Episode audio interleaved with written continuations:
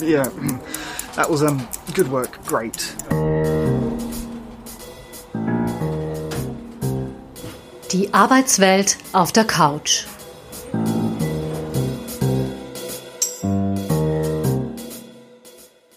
Herzlich willkommen bei Die Arbeitswelt auf der Couch. Das ist der Podcast von Sonja Rieder, Karrierecoach und Psychotherapeutin und mir, der Podcasterin Doris Obrecht. Ihr hört die siebente Ausgabe unseres Podcasts. Unsere heutige Episode wird keine theologische Diskussion. Dennoch wollen wir über ein Phänomen sprechen, das schon in der Bibel und den zehn Geboten Niederschrift fand. Wir sprechen von Neid. Und zwar, wie könnte es anders sein, vom Neid in der Arbeitswelt. Wenn wir ehrlich zu uns selbst sind, ist das ein Gefühl, eine Emotion, die viele von uns kennen, nicht nur als der oder die Beneidete, sondern auch selbst als Neider. Sonja, woher kommt denn die Emotion Neid generell und woher im Berufsleben?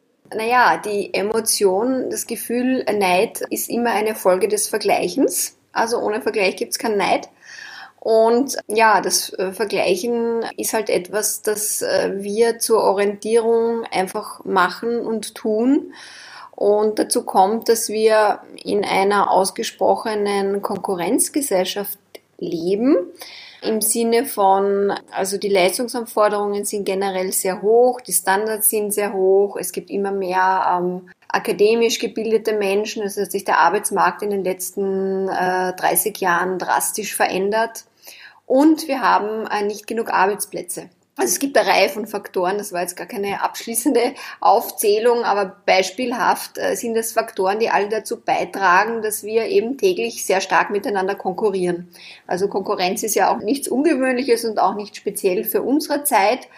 Aber das Ausmaß ist schon drastisch. Wenn man jetzt auf eine Arbeitsorganisation schaut, eine Firma, eine Institution, was befördert den Neid in dieser Organisation? Ja, also Neid ist einmal ein Gefühl, das sehr schnell ähm, auftaucht, wenn Menschen das Gefühl haben, dass Ungerechtigkeit äh, im Spiel ist.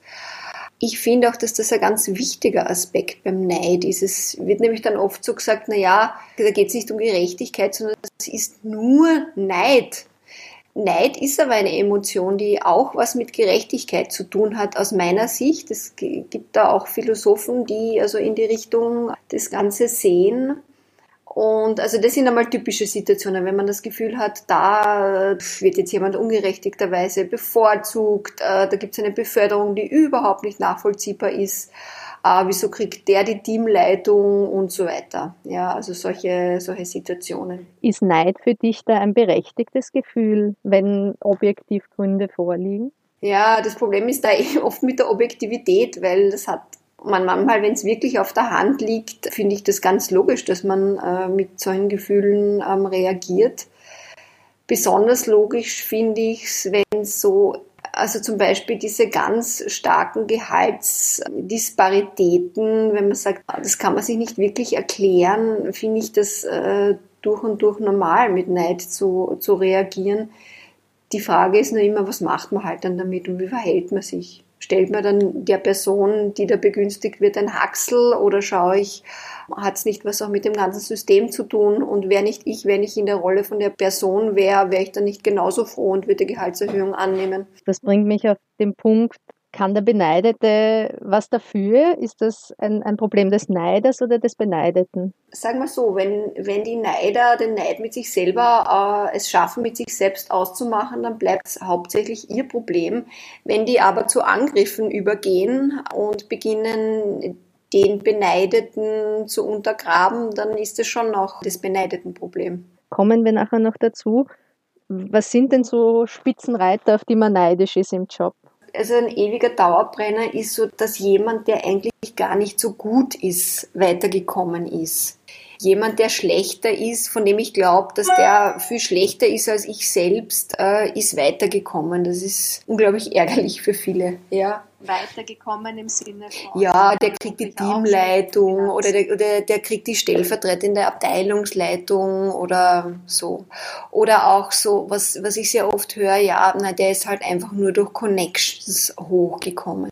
Also das hat nichts mit Leistung zu tun. Also es scheint äh, sich sehr tief eingegraben zu haben bei uns, dass man das quasi durch Leistung objektiv, möglichst objektiv beurteilbar sein sollte und äh, es deshalb auch total gerecht sein sollte. Das ist allerdings eine Moral, die, die funktioniert oft in der Schule oder auf den Unis, ja, da, wenn ich da schriftliche Prüfungen habe, dann kann ich schauen, wer hat wie viele Punkte.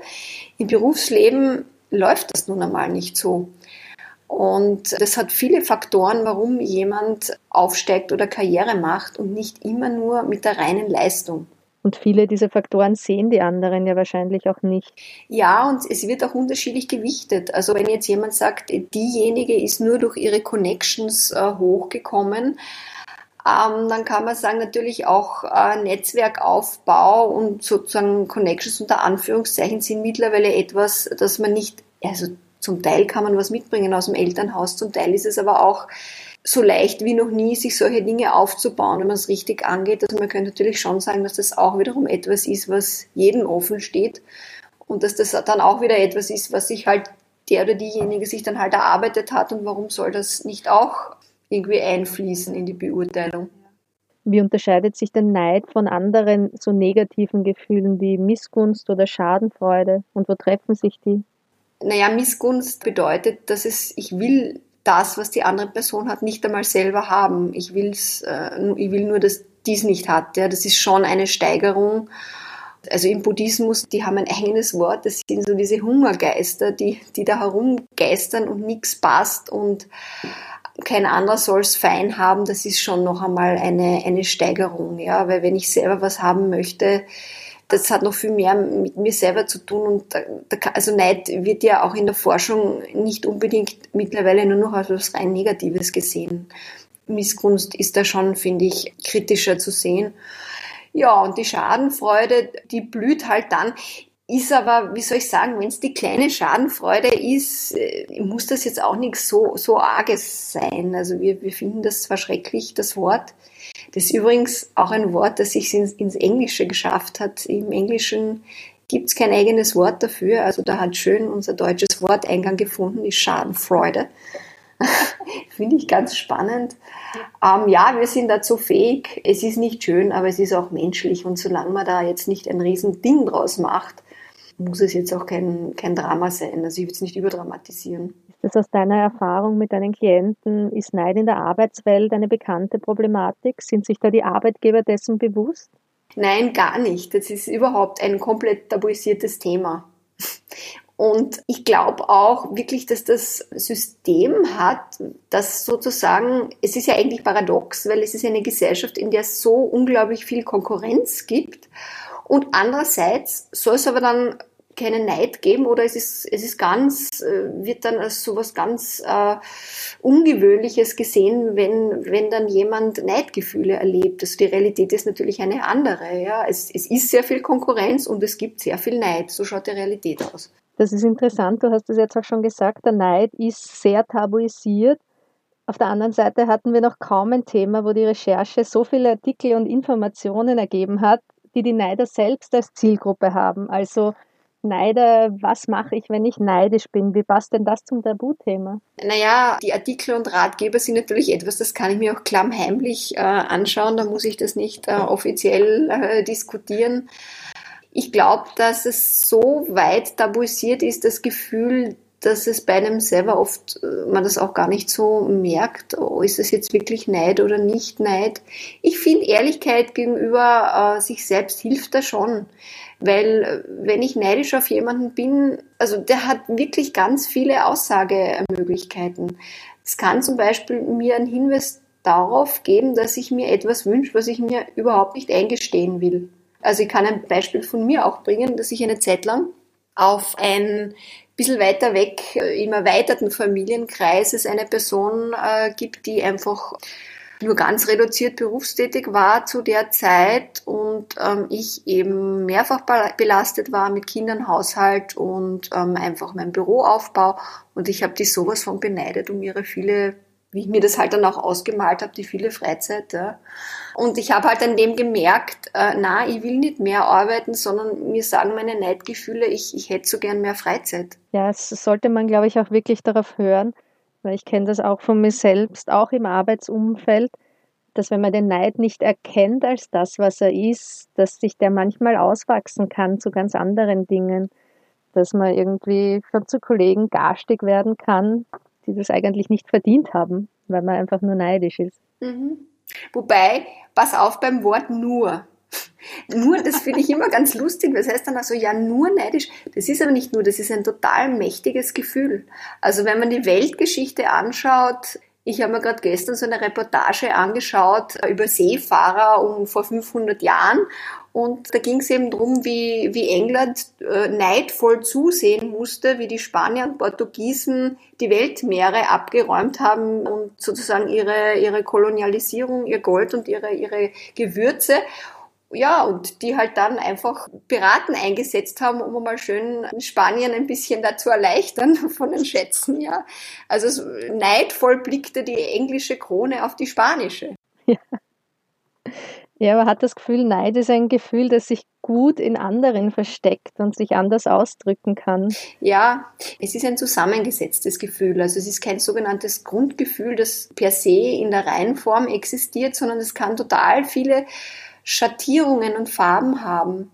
Ich finde, es gibt zum Beispiel eben einen Neid, der, was im Berufsleben eben oft ist, der sehr wutbetont ist. Ich bin unglaublich wütend. Das ist eine, eine, ein wütender Neid, ja, oder eine Mischung aus Neid und Wut, ja. Es kann aber auch einen total resignativen Neid geben und auch einen, einen traurigen Neid, ja. Zum Beispiel, wenn der zurückgewandt ist, was weiß ich, die Alleinerziehende sieht auf der Straße, äh, was weiß ich, ein, ein Ehepaar, das sich schön gemeinsam um, ums Kind kümmert und empfindet sozusagen einen bedauernden Neid, weil sie es nicht so gehabt hat. Beispiel, ja.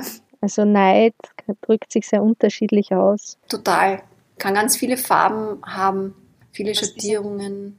Was diese meisten Ratgeber oder Artikel, die man so findet, gemeinsam haben, ist, dass der Neid in einem Atemzug mit einem geringen Selbstwertgefühl des Neiders genannt wird. Geht das immer Hand in Hand oder ist das zu einfach gesagt?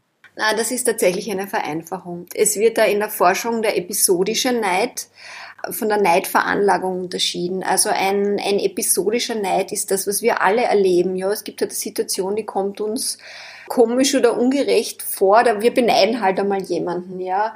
Es gibt aber Menschen, die aus ihrer Persönlichkeitsstruktur heraus ganz schnell in den Neid kommen oder wirklich ein leiderfülltes Leben leben. Das ist dieser Neid in, von der Veranlagung her und das ist schon was anderes. Das heißt, dass auch ein Mensch mit sehr übersteigertem Selbstbewusstsein durchaus neidisch sein kann. Ja, wenn es übersteigert, wenn es übersteigert ist, ist es ja kein gesundes Selbstbewusstsein. Ich glaube schon, dass ein wirklich gesundes, äh, gutes Selbstbewusstsein ein gewisser Schutz ist.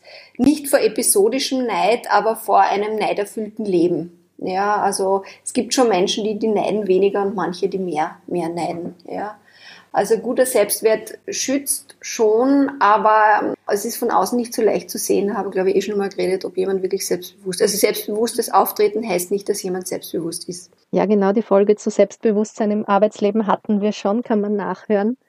Gibt es in der Arbeitswelt auch sowas wie ungerichteten Neid, also den Neid ohne konkrete Zielperson? Mir fällt jetzt ein, nicht im Arbeitsleben generell Neid darauf, dass es Menschen gibt, die Geld erben und man selbst erbt nicht. Klar gibt's das, ja. Und da finde ich, ich finde das ein total spannendes Thema. Das ist natürlich jetzt, jetzt schon in, in politische Fragestellungen, aber man kann das schon so sagen, dass Neid eben auch eine sozial korrigierende Funktion hat. Und es gibt auch zum Beispiel aus der Hirnforschung die Erkenntnis, dass zu große Vermögensunterschiede unser Ekelzentrum ansprechen, ja. Also wenn da wirklich eklatante Vermögensanhäufungen sind und man hat, man kommt da in den Nahbereich, da spielt sich Verschiedenes in unserem Gehirn ab das schon relevant ist. Also, dass man dann da sagt, ja, das ist, ist ja nur Neid, halte ich auch für gefährlich, weil Neid ist nicht nur Neid, ist sehr machtvoll. Also, es ist nicht nur Neid, es ist sogar Neid, ja. Also, ich würde da, wenn ich in der Politik äh, wäre, das in, in hohem, hohem Maße ernst nehmen. Das passt sehr gut zu meiner nächsten Frage, weil ich möchte einen kleinen Exkurs machen raus aus der Arbeitswelt rund um die Flüchtlingsbewegungen ab 2015 hat sich gezeigt, wie sehr Teile der österreichischen Bevölkerung diesen Flüchtlingen wirklich jeden Cent und jede Hilfe missgönnen und vielleicht auch neidisch sind, von wegen, wir haben selber genug Arme. Also es wird auf Menschen hingehackt, die wirklich mit wenigen Euros am Tag auskommen müssen. Man gönnt es ihnen nicht. Würdest du da auch von Neid sprechen? Ja, klar. Menschen sind so. Ist Neid ein kulturelles Phänomen? Sind andere Kulturen und Gesellschaften weniger neidisch? Also die Forschung spricht da nicht dafür. Äh, man könnte jetzt zum Beispiel denken, dass die USA zum Beispiel ein Land sind, wo man äh, so leicht über Leistung reden kann und auch wo über Geld so offen gesprochen werden kann. Ähm, es wird aber dort ganz viel über Neid geforscht und es gibt ganz viele spannende Erkenntnisse von US-amerikanischen Neidforscherinnen. Und es wurde auch in vielen anderen Kulturen beschrieben. Also es scheint zum guten Ton zu gehören, dass sich jede Nation regelmäßig darüber beklagt, dass sie so den Neid gepachtet hätte. Ich habe das schon von den Franzosen gelesen, von den Deutschen, von uns sowieso. Das wird immer, wenn man es halt gerade braucht, wird diese Karte hervorgezogen. Kommen wir zurück in die Arbeitswelt.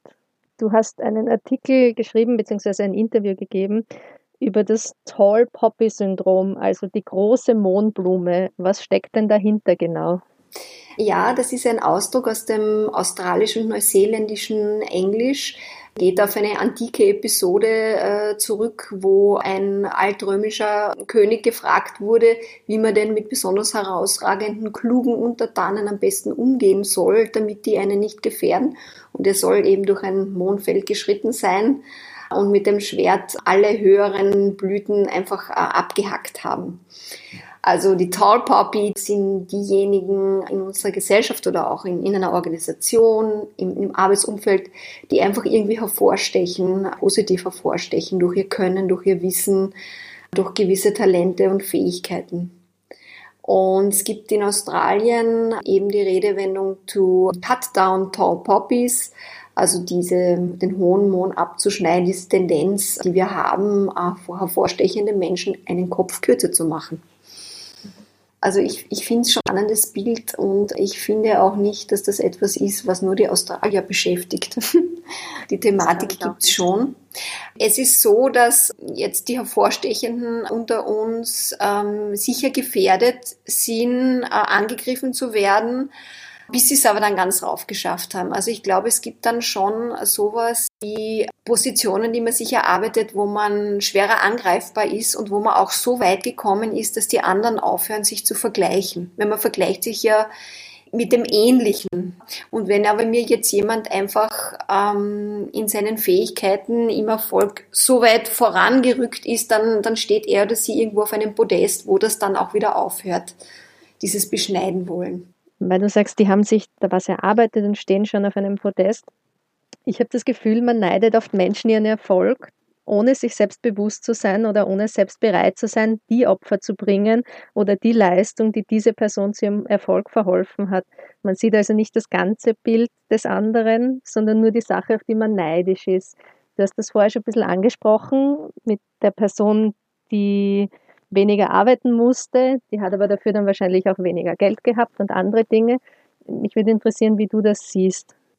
Da bin ich ganz bei dir. Also das sind Folgen von unkorrekten Vergleichen oder unsauberen Vergleichen. Man kann wirklich sagen, der Vergleich wird selten ordentlich gemacht. Es werden durch die Bank Äpfel mit Birnen verglichen.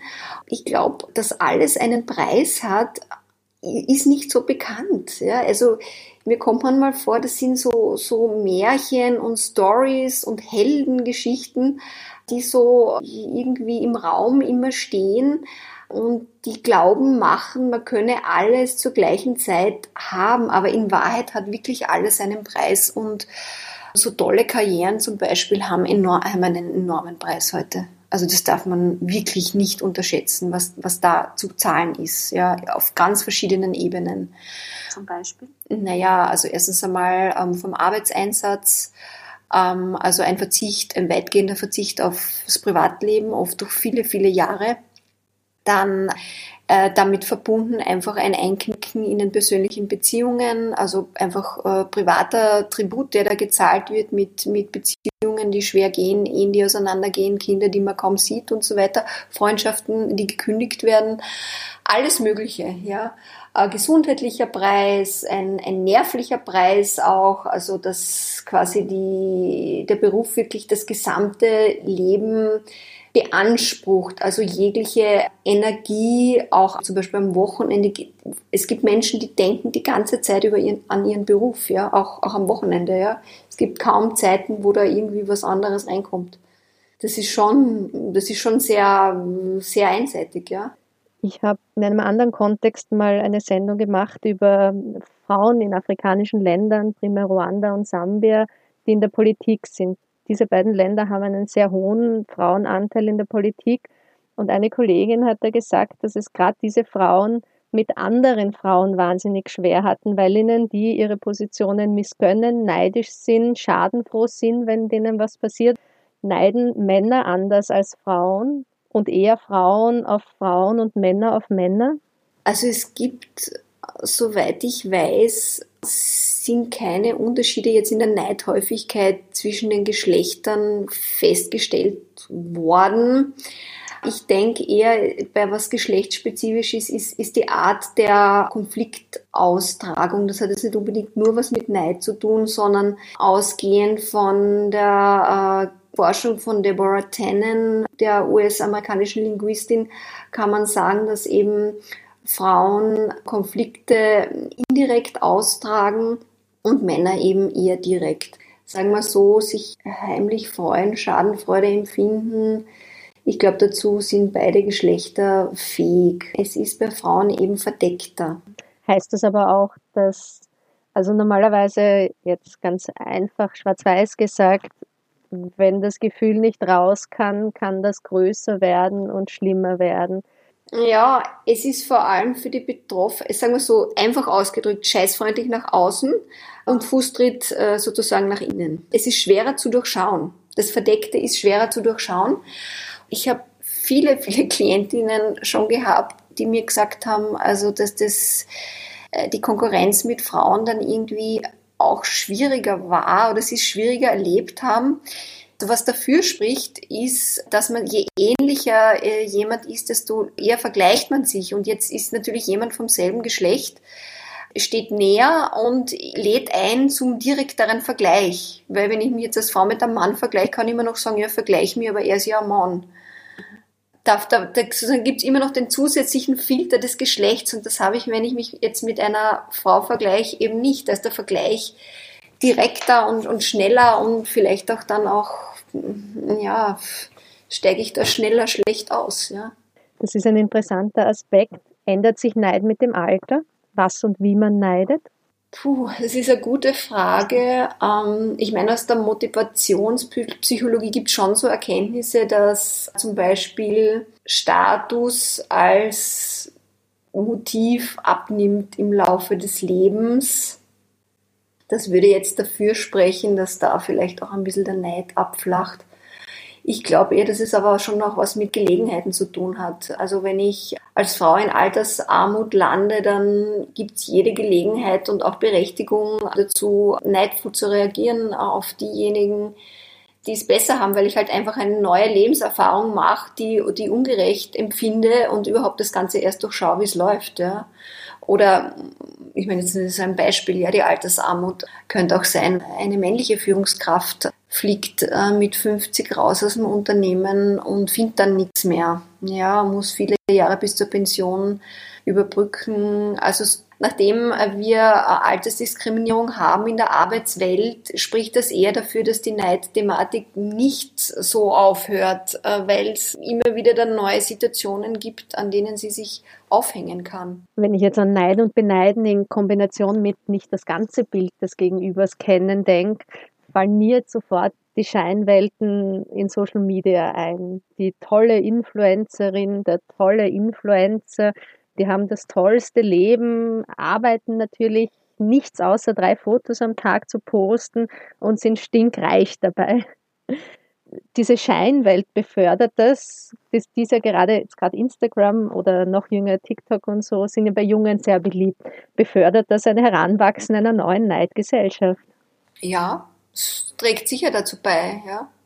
Vor allem, also es fördert zumindest das Vergleichen, ja. Und es ist eine, eine Bilderwelt, äh, die eben wunderbare Lebenswelten vermittelt, wie es äh, nicht diesen oder jenen gut geht. Und das sind schon alles Einladungen, ähm, Neid, Neid zu empfinden. Nicht umsonst wird sich jeder Politiker das sehr gut überlegen, ob er im Wahlkampf eine Home Story zulässt. Ja? wie der und der wohnt, ja. Und im, im Bereich Influencer ist das also, ich schaue mir an, was die für Wohnung hat und was die für Kosmetika und wie, wie nicht, wie nicht der, der Oberarmmuskel trainiert ist. Das ist schon so, dass das natürlich sehr fördert, förderlich ist auch. Dann nehmen wir jetzt noch die zwei Fälle. Ich bin neidisch auf den anderen oder jemand anderer beneidet mich. Was mache ich denn dann? Was sind denn so die Tipps von dir? Ja, also ich bin neidisch, wenn ich so weit komme, dass ich das sogar so schon ähm, sagen kann oder für mich festgestellt habe, dann ist, hat man schon nochmal Applaus verdient, weil dann das heißt, dass man schon sehr ehrlich mit sich selbst war und ist, und das ist ja auch mutig, ehrlich zu sein, dann kann man natürlich überlegen, ist das etwas, also man kann einmal schauen, habe ich ordentlich verglichen oder kann das sein, dass ich da auch was übersehe? Geht es der Person vielleicht gar nicht so toll, wie ich mir das in der Fantasie ausmal? Sieht sich einem Kopfkino aus, auf? Das ist so das eine. Und das andere ist, wenn ich jemand leistungsmäßig äh, beneide, ob das etwas ist, kann ich mich von der Person was abschauen? Kann ich mich irgendwie dazu motivieren, da auch selber ähm, weiterzukommen und einfach das als, als Motivationsschub auch erleben? Es gibt so Situationen, da ist das möglich, ja das setzt voraus, dass man unterscheiden kann, kann ich jetzt meine Situation beeinflussen, kann ich sie positiv beeinflussen, dann kann ich auch was machen und dann kann ich den Neid auch als, als Triebfeder nutzen. Wenn es etwas ist, wo sich nichts machen lässt, dann kann ich das sozusagen als, als Aspekt des Lebens sehen. Das, Aspekt, das Leben beinhaltet eben auch unerklärliche Dinge und das Leben ist auch nicht gerecht. Ja, eventuell will ich vielleicht politisch oder zivilgesellschaftlich aktiv werden, damit ich meine Neidgefühle irgendwo hin tun kann. Ja, auch das ist möglich. Dann schiebe ich jetzt noch eine Frage ein, weil es gerade dazu passt, weil Wilhelm Busch, der deutsche Dichter, hat gesagt, Neid ist die aufrichtigste Form der Anerkennung. Du hast jetzt schon einen positiven Aspekt genannt von Neid. Also es muss nicht immer negativ sein, es kann einen auch selbst pushen. Gibt es noch weitere positive Aspekte? Naja, eben auch dieser Signalcharakter. Im Neid können unbewusste Wünsche verkleidet sein. Das ist wirklich, ein, der Neid ist ein Zugang zum Unbewussten auch. Ja. Wenn, wenn ich glaube, mir ist der Beruf so wichtig, warum muss ich dann auf jemanden so neidisch sein, der viel Freizeit hat? Da stimmt irgendwas nicht. Ja.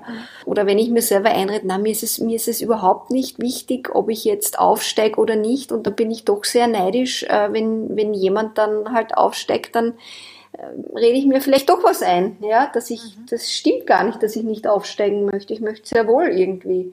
Also, dass man da dann noch einmal mehr Ehrlichkeit aus sich rausholt und dann auch klarer wird in dem, was man sich wünscht und erhofft äh, im Leben. Ja, das sollte sicher wahrscheinlich jeder und jede beherzigen. Ich habe noch die Rolle des Beneideten genau. beziehungsweise nach ja. verschoben. Genau, da gibt's, ich würde sagen, das ist eine Minderheit der Menschen, aber die gibt's, denen taugt das total, wenn sie beneidet werden. Das ist ja auch ein Geschäftsmodell von manchen Firmen. Also die Nachbarn werden sie beneiden mit diesem und jenem Auto und was weiß ich was. Ja. Also das spricht dann eben eine Klientel an, die gern beneidet werden möchte. Für die meisten Menschen würde ich sagen, ist es eher unangenehm, beneidet zu werden, vor allem auch im Beruf, weil das Gefühl, das einem Neider entgegenbringen, meistens nicht angenehm ist und auch der Neid der anderen so schwer fassbar ist. Das kann irgendwie vermiedener Blickkontakt sein, ein paar blöde Kommentare, aber was da wirklich dahinter steckt, ist, ist oft nicht so greifbar und man hat so irgendwie wie so einen unsichtbaren Feind. Ja, ich sage auch Neider sind eigentlich sehr stille Feinde oft am Anfang, ja, und als Feinde auch oft nicht erkennbar. Das können aber, wenn jemand wirklich eingefleischte Neider hat, die sollte man wirklich kennen im, im Unternehmen. Wer sind die eigenen Neider? Weil diese Personen können einem schaden. Wie agieren die? Äh, was ist denen zuzutrauen? Wie verbünden die sich? Wie kann ich mich dagegen wehren? Das ist schon wichtig und es ist eben erschwert dadurch, dass es so schwer greifbar ist. Wenn sie sich verbünden, sind wir wieder beim Thema unserer letzten Sendung beim Mobbing. Genau. Zum Nachhören. Genau. Das wollte ich auch noch zum Tall Puppy Syndrome sagen, also der hohe Mohn. Das kann übrigens auch hervorstechen, kann auch bedeuten, eine besondere Kombination an Fähigkeiten mitzubringen oder überhaupt irgendwie Querdenker zu sein, ja. Die stechen auch hervor, also das sind jetzt nicht nur Leute mit irgendwelchen Hochbegabungen, die man sich da vorstellen darf unter, unter dem Stichwort äh, Tall Poppy, sondern Leute, irgendwie ausscheren aus der Norm, das, was sich viele Menschen und viele Firmen wünschen, ja. Wir wollen out of the box thinking, Querdenker und und so weiter. Und wenn solche Leute dann wirklich reinkommen, ähm, scheitern sie äh, immer wieder mal auch am Widerstand von Max Müller und Lieschen Müller, ja, weil die das halt nicht so toll finden, weil die sind dann äh, konfrontiert mit, mit Andersartigkeit, ja. Wir sind am Ende unserer heutigen Episode. Ein abschließender Gedanke? Ich denke, es gibt kein Leben ohne Neid und es ist besser so, dass wir uns es gut damit einrichten mit dem Gefühl und ehrlich sind damit und schauen, dass wir trotz Neid anderen möglichst wenig schaden. Das war ein schönes Schlusswort. Liebe Hörerinnen, liebe Hörer, wir danken Ihnen sehr, euch sehr, dass ihr zugehört habt und dass ihr beim nächsten Mal wieder einschaltet. Falls ihr euch beim Hören unseres Podcasts nun denkt, ich hätte eine Sache, ein Thema, das mich persönlich interessieren würde, dann schreibt uns doch eine Mail an office.sonja-, rieder.at. Wir freuen uns auf Rückmeldungen oder Themenideen. Das war die siebte Episode von Die Arbeitswelt auf der Couch, dem Podcast von Sonja Rieder und mir, Doris Obrecht. Ein Karrierecoach trifft eine Podcasterin. Wir zerpflücken die Arbeitswelt und decken hoffentlich so manches Mysterium auf.